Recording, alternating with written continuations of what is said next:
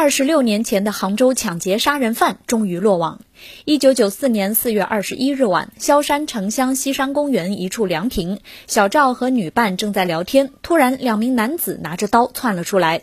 女子一对金耳环被两人生生扯下，耳朵都流血了。小赵立刻追了上去，可这一去就再也没有回来。直到当天凌晨，女伴带着民警历经通宵搜寻，才在丛林中找到了身中数十刀、倒在血泊中的小赵。案发后，萧山警方通过连续一个多月的排查走访，发现广西宾阳籍男子阮某文有重大作案嫌疑，而阮某文隐姓埋名逃了二十六年。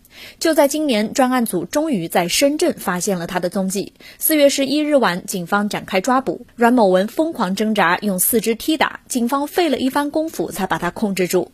侦查员说，他看着斯文，但实际上像野狼一样凶狠。目前，阮某文已经被萧山警方依法刑事拘留，等待进一步的制裁。